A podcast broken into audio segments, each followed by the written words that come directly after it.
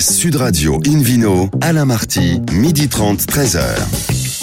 Bonjour toutes et à tous, bienvenue à bord de cette émission spéciale de Invino Sud Radio. Je rappelle que nous sommes la seule émission au monde en langue française à 100% consacrée aux vins et aux spiritueux aujourd'hui pour ce numéro 840 déjà. Depuis la création en 2004, nous sommes en public et délocalisés au Cellier des Dauphins à Tulette dans la Drôme pour une émission spéciale. On parlera que des vins et des grands vins de la vallée du Rhône. À mes côtés, notamment la star Bernard Burchi, voilà, Bonjour. grande star mondiale. Bernard, vous avez dégusté plein de vins dans votre vie, on va pas vous demander combien, mais ici, dans cette belle vallée du Rhône, votre meilleur souvenir, c'était quoi, quand, et on va dire avec qui, tiens? Alors, euh, mon meilleur souvenir est sûrement donc tout près en fait euh, du Cellier Dauphin, donc à, à Châteauneuf, donc un château très particulier qui s'appelle Rayas, qui est d'ailleurs sur des sables, exposé nord, ce qui est intéressant. Alors ici, donc dans un millésime 78 qui est absolument merveilleux, qui n'a pas bougé d'un poil. 1900, je suppose, quoi. 1978. 1978, Oui. oui, parce qu'à l'époque, euh, 1878 existait déjà, mais euh, on en a un peu moins en stock, hélas. Bon, bah, très bien. Alors, je le disais, on est accueilli aujourd'hui par la maison Célé Dauphin, en présence de son directeur général, Laurent Rinto. Bonjour Laurent, et merci de nous accueillir. Bah, bonjour en à présence de votre président, Christophe Charançon, qui est là également. Alors, à vous sur l'historique de ce groupement et de la marque. Alors d'abord, on est ravis de vous accueillir. Merci de nous donner l'opportunité de parler de notre belle région. Euh, Célé des Dauphins, c'est un groupement euh, de vignerons, 2300 vignerons, et ce depuis euh, plus de 50 ans, parce que l'Union a été fondée en 1965 D'accord. euh, et regroupe aujourd'hui euh, à peu près 12 500 hectares. Au total, hein, sur les 2300 coopérateurs. Voilà, au total, euh, ce qui en fait euh, le plus grand vignoble de la vallée et à peu près environ 20% euh, Mhm. du vignoble de la, de la vallée du Rhône. Et la marque euh, très très très forte, hein, Célie Dauphin, elle, elle est quand? Euh, deux ans après, en 67, Ouais. elle a eu ses 50 ans euh, récemment. Et aujourd'hui, donc, combien de bouteilles et une présence qui est, qui est mondiale, Laurent hein? Oui, la marque est distribuée dans une soixantaine de pays et euh, l'Union euh, en fait à peu près 40 millions de, de Ouais. bouteilles. Et puis, il y, a une- il y a une vraie dynamique. hein. Ça bosse. hein. Tout le monde bosse ici, non? Ils ont intérêt. hein. Donc aujourd'hui, les marchés export, on en parlera tout à l'heure, enfin, en tout cas Ouais. demain pour l'émission spéciale distribution. Euh, vous vendez beaucoup en France, mais également hors de nos frontières, Laurent? Oui, alors je disais, on, vend dans une soixantaine de pays. Euh, maintenant, le marché français reste euh, notre premier marché de loin, hein, parce qu'il représente euh, 70% de, de nos ventes. Euh, et l'export, euh, c'est essentiellement euh, les marchés européens, D'accord. et puis les États-Unis, enfin l'Amérique du Nord, États-Unis, Canada, et maintenant la Chine. Alors Bernard, émission spéciale Vallée du Rhône, on va brosser un petit panorama de cette région. D'abord, c'est compliqué de parler d'une seule Vallée du Rhône parce, parce qu'il y en a plein. Quoi. Il y a une mosaïque de cépages et de vignerons formidables. bon, alors je vais déjà situer la vallée du Rhône pour les Français férus de, géographie. Donc nous sommes au Par sud. rapport à Dunkerque, par exemple. Nous sommes au sud de Lyon, hein, donc ici, dans un, effectivement, dans un couloir, hein, donc ici, donc où il y a l'autoroute, où il y a parfois un peu de monde, le Rhône, bien sûr, hein, donc ici, et des vignobles. D'ailleurs, donc euh, deux vignobles assez différents. Un vignoble au sud, donc euh, de Lyon, qu'on appelle souvent les côtes du Rhône septentrionales, donc avec des donc appellations prestigieuses, l'Ermitage, la Côte Rôtie, Condrieu, etc. Ah, mais ça, ça ne représente moins de 10%. En volume, vous voulez dire En, en- en surface. En surface, En d'accord. Ah. Et puis une partie près d'Avignon, qu'on va appeler les Côtes du Rhône méridionales, ah, donc ici, donc, euh, qui est l'énorme euh, masse, donc ici, du, du point de vue de surface, mais aussi donc, du point de vue du vin. Deux vignobles d'ailleurs très différents, parce que la partie nord est plus généralement monocépage. Hein, c'est-à-dire on a la Syrah donc, pour le rouge, donc le Vionnier pour le blanc à Condrieu, donc la Marsanne et parfois la Roussanne, hein, donc ici, donc, euh, dans, dans l'Ermitage. Donc on est fondamentalement dans une culture plus bourguignonne, donc ici, donc, alors que dans le sud, on est multicépage. L'appellation Châteauneuf-du-Pape autorise 13 cépages. On pourrait 13 d'ailleurs- cépages. On pourrait d'ailleurs se demander Vous pourquoi. nous les rappelez, tiens Bernard Donc On va ici, voir si vous vous, voulez que je démarre Attention, puis on les compte. donc, alors le Après, on fera cépage- les crus du Beaujolais. tiens. Alors le cépage majoritaire, c'est le grenache, hein, donc ici, donc qui est un cépage, hein, donc ici, donc euh, très intéressant, très élégant, qui a un seul défaut qui est un peu oxydatif. Ça représente donc, en pourcentage à peu près le Ah, grenage souvent 60, 70 D'accord. hein, Donc ici, certaines appellations demandent d'ailleurs d'en avoir au moins 63 hein, Donc ici, donc euh, les proches d'ici. Donc en tout cas, donc c'est donc c'est alors on est multicépage, hein, donc ici parce que on est sur des terroirs beaucoup plus uniformes que donc dans le nord. Donc, et si je prends, je prends par exemple Châteauneuf-du-Pape, 60% de Châteauneuf-du-Pape, c'est des galets roulés. Si vous mettez le même cépage, vous allez faire le même vin, ce Ouais, qui est ça, quoi. insupportable en France. Vous ne pouvez pas faire le même vin que votre voisin. Ouais. Donc une manière donc euh, d'augmenter donc euh, la différence, la différenciation, hein, c'est d'avoir 13 cépages et chacun fait ce qu'il veut. C'est-à-dire que là-dedans, il y a des gens qui sont 100% grenache, il y a des gens qui n'ont qu'un tiers. hein, donc, si, donc vous Donc avez là, une la palette- pâte du vigneron peut opérer, quoi. et la, la- et la pâte du vigneron et la manière de faire effectivement sa sauce, donc avec ses différents ingrédients, hein, donc, donc avec une certaine euh, une différence donc importante. hein, donc, si. Alors, dans Mais- le vignoble, est-ce qu'on a des blancs, des rouges, des rosés? Alors, on a effectivement, donc c'est un vignoble essentiellement de rouge, donc à 80% donc de vin rouge. Le rosé monte en puissance, comme partout en France, donc il représente quand même maintenant 13%. Hein, donc ici, le reste, c'est du blanc, donc il y a effectivement, il y en a, il y en a donc euh, nettement moins. Donc le, le cépage majoritaire donc, dans le sud, c'est vraiment ce cépage grenache. En et le grenache, donc, qui est un cépage espagnol, hein, donc ici, donc, euh, donc, le garnacho, le garnacha, on ne connaît pas son sexe, donc ici, donc c'est un On cépage va chercher, où Bernard, on va investiguer. on, on est dans, la, dans ce qu'on appelle la butée septentrionale, c'est-à-dire que vous allez plus au nord, ça ne mûrit plus.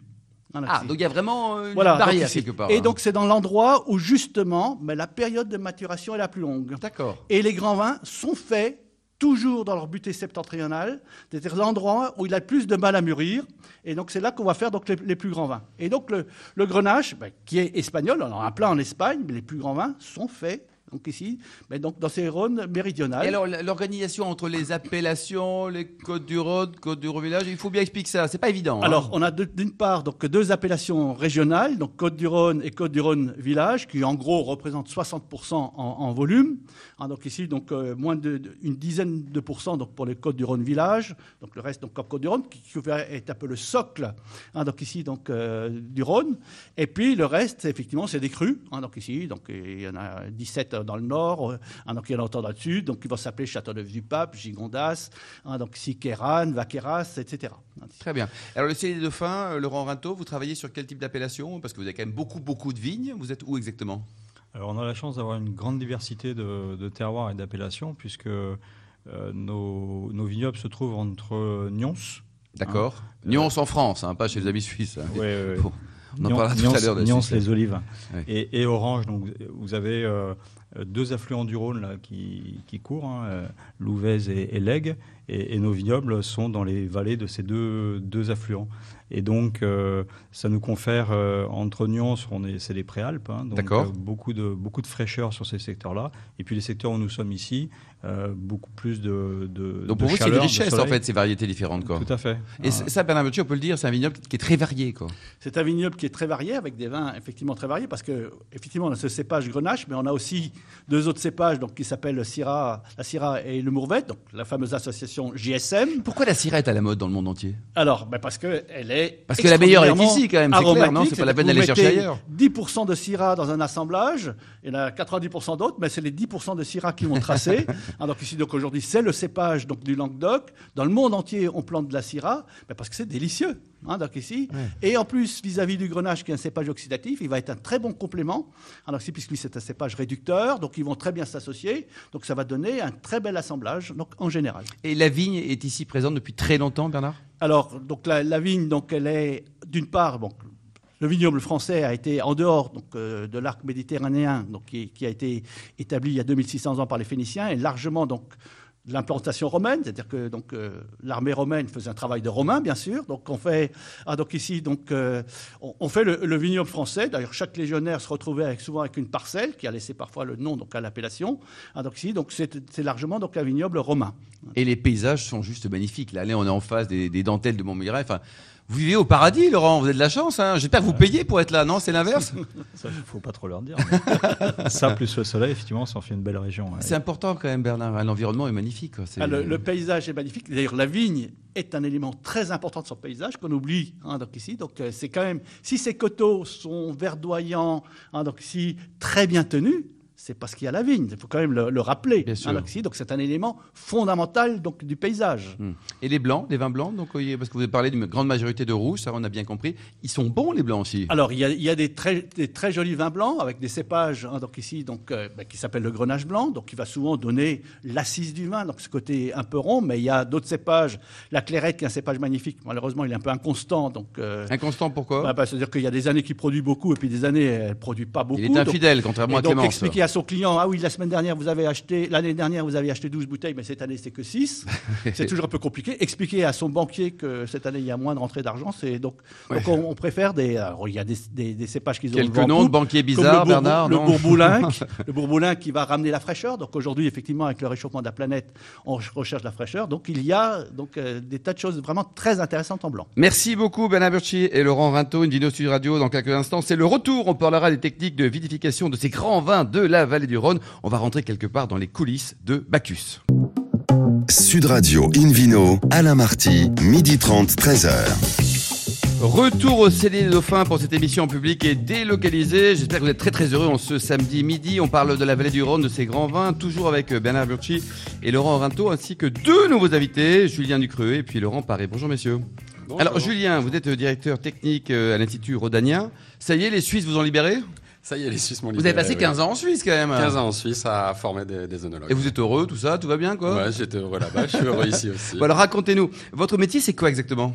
Alors, moi, je dirige un centre euh, technique euh, de, de recherche, d'accompagnement euh, des, des vignerons, D'accord euh, puisqu'on représente tous, Pour les, tous les vignerons, vignerons, hein tous les vignerons de la vallée du Rhône, des appellations de la vallée du Rhône, donc euh, comme, comme elle a été décrite tout à l'heure. Par Bernard. Burchi directement. Absolument. Alors parlons un peu de, de vinification. Racontez-nous, qu'est-ce qui se passe? Il y a une méthode, il y a des méthodes, parce qu'on a bien compris avec Bernard qu'il n'y a pas une vallée du Rhône, il y en a plein. Oui, alors euh, on, on va dire, on va parler de la, la vallée du Rhône méridionale, euh, et la grande méthode, c'est l'assemblage justement. On en a parlé tout à l'heure. hein. Contrairement à d'autres régions qui sont uniquement en monocépage, Bernard. hein. Bien sûr, comme la Bourgogne, entre Voilà. autres. Voilà. Euh, et donc cet assemblage, euh, l'intérêt, c'est de pouvoir vinifier séparément chaque cépage, chaque terroir, euh, de manière à pouvoir adapter euh, les techniques de vinification aux raisins qu'on a et à l'objectif euh, sur lequel on veut aller. Donc ça nous permet de, de- de façonner chaque, chaque raisin d'une certaine manière. Et puis après, à la fin de la vinification, ben, on va vouloir assembler justement ces, ces différents vins. Et là, ben, il y a une grande réunion euh, qui, se, qui, se, qui se trame avec les techniciens, avec les œnologues, les directeurs. Et puis, on va essayer de décider quel vin Et va, chaque va se vigneron marier ça, avec, quel, avec quel vin. Donc, chaque vigneron fait ça, souvent avec son œnologue conseil. D'accord. Euh, et donc, on va, on va décider quelle quantité de grenache on va mettre, quelle quantité de syrah on va mettre, ou de mourvèdre, euh, de manière à avoir euh, un vin avec un caractère euh, bien particulier. Ce qui est intéressant, c'est que c'est assez mystérieux quand même cet assemblage, parce qu'il y, a des- il y a des réactions, moi qui suis scientifique, qu'on a du mal à prévoir et à expliquer, euh, avec, euh, on dit, des, des- des synergies parfois aromatiques, et puis euh, on va assembler deux vins et Puis qui vont donner un arôme complètement oui. différent, et, ou des fois des assemblages qui fonctionnent pas, et on a du mal à définir et à, à concrètement Et alors comment vous faites? Vous testez? Alors, c'est la dégustation qui, Ah. est, qui, est, qui, est, qui est le maître mot, donc ça demande beaucoup d'expérience. Hein. C'est pour ça qu'on est plusieurs souvent euh, lors d'un assemblage. Euh, c'est la dégustation qui va, qui va vraiment déterminer. Alors, il y y y a des grandes bases. Hein. On va avoir, euh, bah, on, on l'a un peu dit tout à l'heure, une base de, de structure, par exemple, avec de la couleur et des arômes, comme, comme la syrah. Euh, on va avoir euh, la rondeur euh, par, par le grenage, donc qui va apporter vraiment toute cette rondeur. Donc cette ça veut dire que sous une même appellation, on peut avoir des goûts du vin, on va simplifier les choses, c'est une émission grand public, différents, très différents. Exactement. Ouais. Et on va avoir une très grande diversité. Donc si on dit, je sais pas, bon, voilà, c'est... ça c'est normal ou pas? Alors ça, c'est oui, c'est normal. Enfin, c'est très intéressant justement cette grande diversité. Ça permet à chacun de trouver le vin à son goût. quoi. Mhm. Donc, euh, Bernard, c'est quoi? C'est une notion de, de marque? C'est-à-dire qu'on sait que Célé de Dauphin, par exemple, aura telle typicité et les autres une différente? Donc on, on- on va là où on aime, quelque part. On, nous, on ne fait pas un produit, on fait pas du Coca-Cola, hein, on va le dire. Donc, on fait un produit artisanal. Donc, chacun doit pouvoir mettre sa patte, hein, donc ici, son expression, qui dépend à la fois de son terroir, de ce qu'il a envie de faire. Et, et donc, c'est justement c'est ça qui est attachant en- dans le vin, c'est-à-dire que vous avez des expressions extrêmement différentes. Très différente, quoi. Oui. Alors, on revient un petit peu sur, Julien, sur, sur l'histoire de, de- des blancs, des rouges, des rosés, tout à l'heure des couleurs. On vinifie différemment, expliquez-nous. Ah oui, alors on vinifie différemment euh, chacun, chacun de ces, ces cépages. Évidemment, le rouge, euh, donc la, la couleur se trouve dans la pellicule. Donc on va devoir macérer euh, le, le raisin pendant plusieurs jours. Donc, faut qu'il attende, quoi. Et il, il faut qu'il soit en Bon. contact avec le jus, comme, comme un sachet de thé qui va tremper pour, pour, pour diffuser. hein, voilà. Par contre, les blancs et les rosés, généralement, on presse directement le raisin. Donc là, on ne veut pas trop de peau. On veut pas de peau, Ah, on, va, on, va, on va presser, obtenir directement un jus qui est, qui est le mou et qu'on va fermenter ensuite euh, sans euh, la peau et les, et les pépins. Et le plus compliqué des trois couleurs, c'est pareil ou euh? Ah, c'est très différent. Disons qu'on on a tendance à La noblesse, le- a- a- Ah, la noblesse, c'est le rouge évidemment. Alors pourquoi c'est le rouge, Laurent? Enfin, C'est bien, on adore le rouge, mais pourquoi? Un bon blanc, un grand blanc, c'est super bon aussi, non Hein, Bernard Bah, c'est sûr Oui, mais on est quand même dans un, un vignoble très méridional. donc ici, donc euh, les blancs sont quand même construits sur la fraîcheur. On peut et avoir et le soleil et la fraîcheur, c'est pas Ouais, si pas simple facile, que quoi. ça. Alors, En restant naturel, il y a des expositions nord, il y a des cépages qui s'y prêtent mieux que d'autres. Ainsi, mais fondamentalement, on est dans un vignoble de rouge parce que euh, ben, parce qu'on est baigné dans le soleil. Laurent Paré, donc vous êtes le, le grand Manitou là, le- du patron de l'œnologie du, du Cellier des Dauphins. Et ouf, ça y est, c'est les Québécois qui vous ont libéré, vous? Et ouais, on a passé 6 ans au Québec On a passé 6 ans avec ma femme au Québec. À moins 42 degrés, ouais, il y avait un choc climatique ici, non Moins 40 plus 40. Qu'est-ce qui vous a motivé à rejoindre cette, cette belle maison? Ben, avant tout, euh, un retour à la terre. Ouais, c'est ça. Et puis un joli projet avec un joli dynamisme. quand on voit les paysages, euh, quand on se lève le matin et qu'on vient au travail Ouais. et qu'on a le- les dentelles de Montmirail. Ah ben il y a quand même beaucoup moins de neige. quoi. le, Alors, le Mont Ventoux. en termes de vinification, comment vous opérez ici? Tout à l'heure, on, on a vu avec Julien qu'il y avait différents modes, différents modèles. Il y avait quand même un cahier des charges, il y a des AOP aussi. Comment faites-vous? Avant tout, euh, on rend hommage aux, aux vignerons qui nous apportent un, un raisin de qualité exceptionnelle. Alors ça, c'est important. C'est d'abord le raisin, Moi, je considère que euh, on ne fait jamais de grands vins sans avoir de grands raisins. Hmm. Et avant tout, c'est le travail du, du vignoble qui fait, qui fait la différence. Donc aujourd'hui, on a, une, on a 2000, 2300 vignerons dédiés Hmm. qui travaillent le territoire. Et Qui bossent 24 sur 24 pour vous apporter le meilleur raisin possible. pas, pas loin, les vendanges de nuit. Ouais, c'est ça.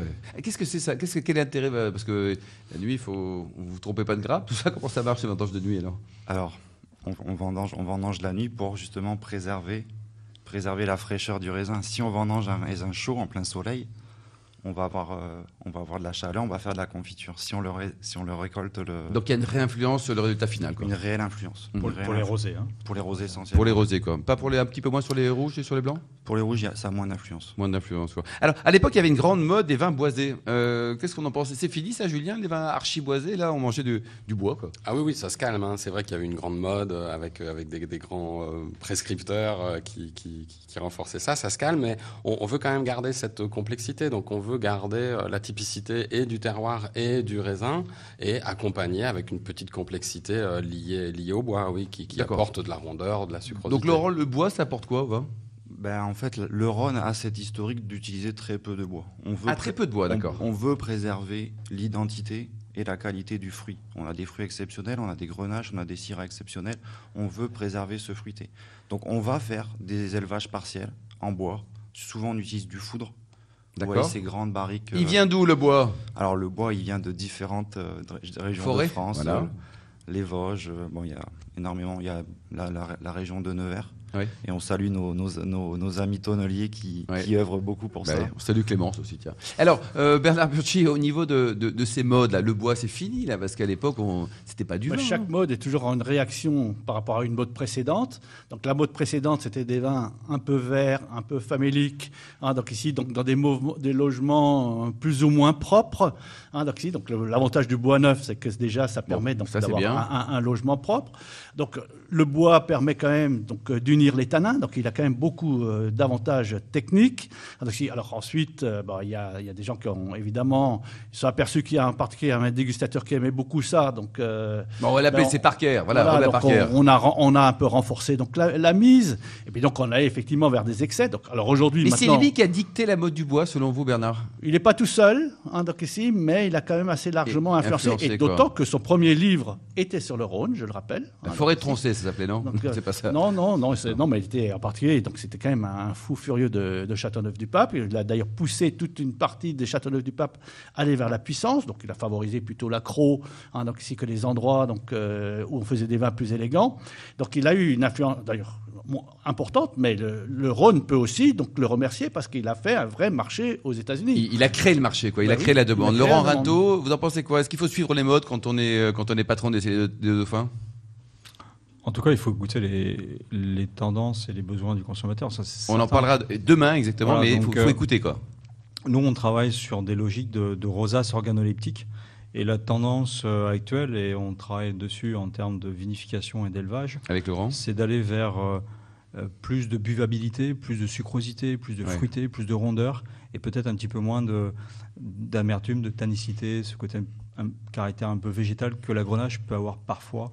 Euh, donc on essaie de se rapprocher voilà, plus de ces logiques Et il y a des techniques aujourd'hui qui permettent, qui euh, permettent quoi d'aller dans ce Alors justement, Julien, là, il fait, il fait beau, il fait chaud, enfin, il fait, il fait très beau, d'ailleurs, il fait très chaud. Euh, ce réchauffement climatique, ça a une influence sur les vins également, la vallée du Rhône. Oui. On va arriver à combien là?